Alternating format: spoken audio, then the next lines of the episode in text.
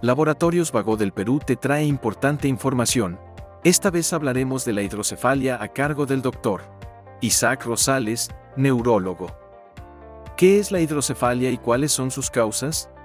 La hidrocefalia es la acumulación de líquido en las cavidades del cerebro. Se produce básicamente por dos causas. La primera causa, que es obstructiva, se produce la obstrucción del flujo de líquido cefalorraquídeo. Y la otra causa es comunicante, que se produce la alteración de la reabsorción del líquido cefalorraquídeo. Esta hidrocefalia puede ser congénita, es decir, nace con el paciente o puede ser adquirida.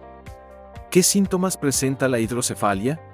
Los síntomas varían de acuerdo a la edad del paciente.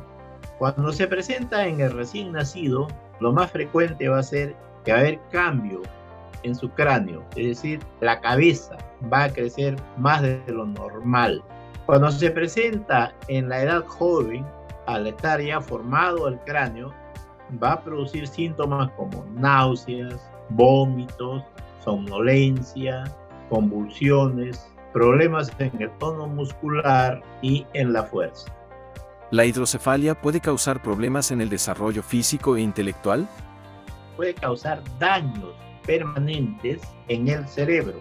Por lo tanto, va a provocar deficiencia en el desarrollo físico y mental. Cuando no se trata adecuadamente y tempranamente, incluso puede causar la muerte. Sigue informándote con Laboratorios Vago del Perú. 30 años. Misión que trasciende.